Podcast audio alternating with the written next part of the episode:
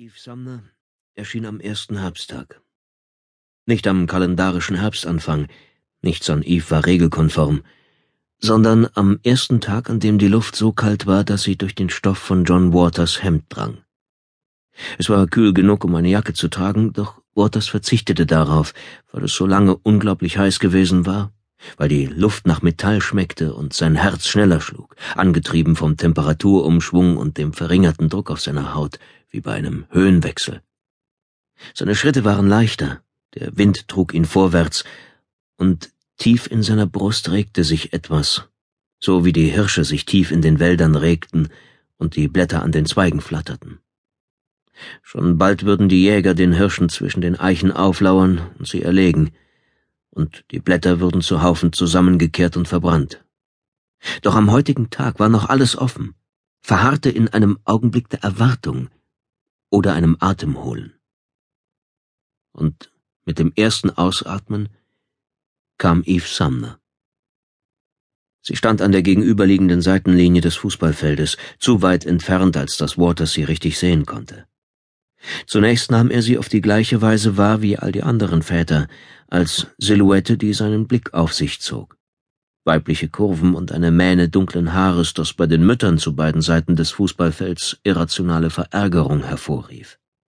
Aber mehr bemerkte Waters nicht. Er hatte keine Zeit. Er trainierte die Mannschaft seiner Tochter.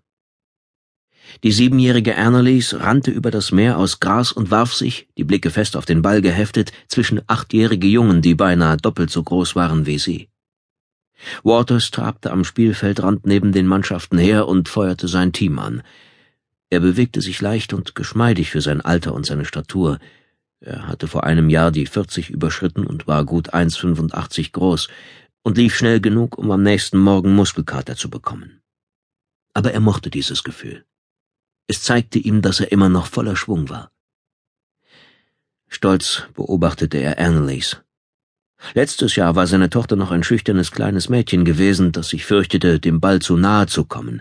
Doch seit diesem Jahr Seit ihr Vater Trainer war, hatte sie gewaltig an Selbstvertrauen gewonnen. So jung sie auch war, sie lernte jetzt schon Lektionen, von denen sie im späteren Leben profitieren konnte. Der Ball ist aus, rief Waters. Blau hat den Ball.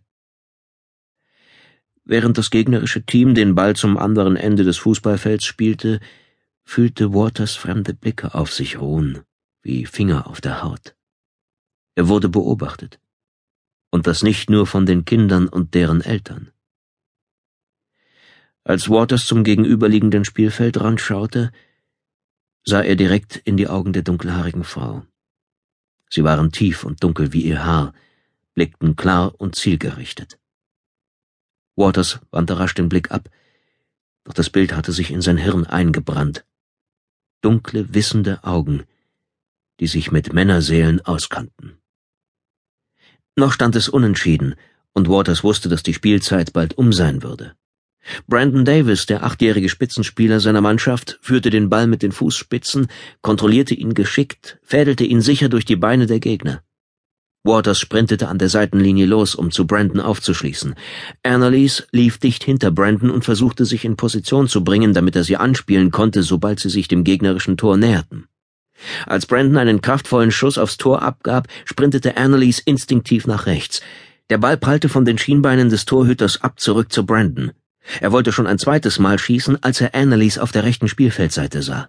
Er schlänzte den Ball in ihre Schusslinie, womit er zeigte, dass er zu den wenigen Jungen gehörte, die es auch genießen können, indirekt an einem Erfolg beteiligt zu sein. Annalise war beinahe zu überrascht von Brandons Selbstlosigkeit, um zu reagieren, doch im allerletzten Moment schoss sie den Ball am Torhüter vorbei ins Netz. Ein Freudenschrei ging durch die Zuschauermenge. Waters hörte, wie die Stimme seiner Frau alle anderen übertönte. Er wusste, dass er Annelies eigentlich nicht bevorzugen sollte, aber er konnte nicht anders. Er rannte aufs Feld und drückte sie an seine Brust. Ich hab getroffen, Daddy, rief Annelies und ihre Augen funkelten vor Stolz und Erstaunen. Ich hab ein Tor geschossen. Ja, und was für eins, Brandon hat mir den Ball zugespielt. Oh ja. Waters merkte, dass Brandon hinter ihm stand. Er drehte sich halb um, ergriff die Hand des Jungen und hob dessen Arm zusammen mit dem Annalieses in die Höhe, um auf diese Weise allen zu zeigen, dass das Verdienst am Treffer beiden gebührte. Okay, zurück in die Verteidigung, rief er. Seine Mannschaft rannte zum eigenen Tor, um dort wieder Aufstellung zu nehmen, doch der Trainer der Gegenmannschaft schob sich die Pfeife zwischen die Lippen und blies hinein, und der schrille Pfiff beendete das Match. Die Eltern von Waters Spielern strömten aufs Spielfeld, um den Kindern und deren Trainer zu gratulieren und den Sieg zu bejubeln. Waters Frau Lilly trug die Kühlbox heran, in der sich die Leckerbissen für nach dem Spiel befanden, isotonische Getränke und Schokoladenkekse. Als Lilly die Kiste auf den Boden setzte und den Deckel abhob, wirbelte ein Tornado aus Körpern um sie herum, der ihr die Flaschen und Tüten aus den Händen riss. Lilly lächelte aus dem lärmenden Chaos ihren Mann an, zeigte ihm stumm ihren Stolz auf Annelies, während der glückliche Vater eines jungen Waters auf die Schulter klopfte. Lillys Augen waren kornblumenblau, und ihr Haar, das ihr bis auf die Schultern fiel, glänzte golden. In Augenblicken wie diesem sah sie noch genauso aus wie an der Highschool, wo sie an Langstreckenläufen teilgenommen und die Konkurrenz weit hinter sich gelassen hatte. Ein Glücksgefühl erfüllte Waters inmitten dieser Collage aus erhitzten Gesichtern, Grasflecken, aufgeschürften Knien und dem abgebrochenen Zahn des kleinen Jimmy O'Brien, der jetzt wie ein Artefakt aus einer historischen Schlacht von Hand zu Hand gereicht wurde. Was für eine Saison, John, sagte Brandon Davis Vater. Nur noch ein Spiel. Ja, heute war ein toller Tag. Wie fandest du Brandons Pass zu deiner Tochter? Brandon hat einen guten Riecher. Ja, das kann man wohl sagen, sagte Davis. Der Junge hat eine große Zukunft. Warte nur, bis er alt genug fürs Eierteam ist. Waters fühlte sich bei solchen Gesprächen unwohl. In Wahrheit kümmerte es ihn wenig, ob die Kinder siegten oder eine Niederlage einstecken mussten.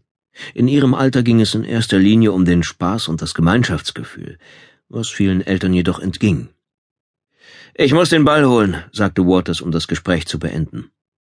Er lief zu der Stelle, wo der Ball beim Abpfiff liegen geblieben war. Eltern der gegnerischen Spieler nickten ihm auf dem Weg zu ihren Autos anerkennend zu, und ein Gefühl der Kameradschaft überkam ihn. Diese grüne rechteckige Raseninsel mit den weißen Seitentor- und Mittellinien war jener Ort, an dem heute das Herz von Natchez schlug. Einer Stadt mit 20.000 Einwohnern, geschichtsträchtig, aber ohne Zukunftsperspektiven. In Waters Jugend hatten in den Wohnsiedlungen in der Gegend weiße Fabrikarbeiter gelebt. Heute waren hier fast ausschließlich Schwarze zu Hause, was diese Gegend vor 20 Jahren zur Tabuzone gemacht hätte.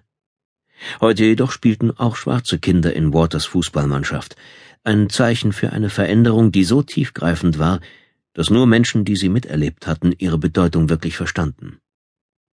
Gedankenversunken ließ Waters den Blick in die Runde schweifen, die Leere, die er dabei verspürte, erinnerte ihn an das Gefühl, als einmal ein prächtiger Vogel direkt vor seinem Bürofenster gelandet war. Ein Kardinal. Als Waters sich das Tier genauer anschauen wollte, hatte er rasches Flügelschlagen gehört, dann war die Stelle vor dem Fenster leer gewesen. Jetzt hielt Waters Ausschau nach der dunkelhaarigen Frau. Doch sie war fort.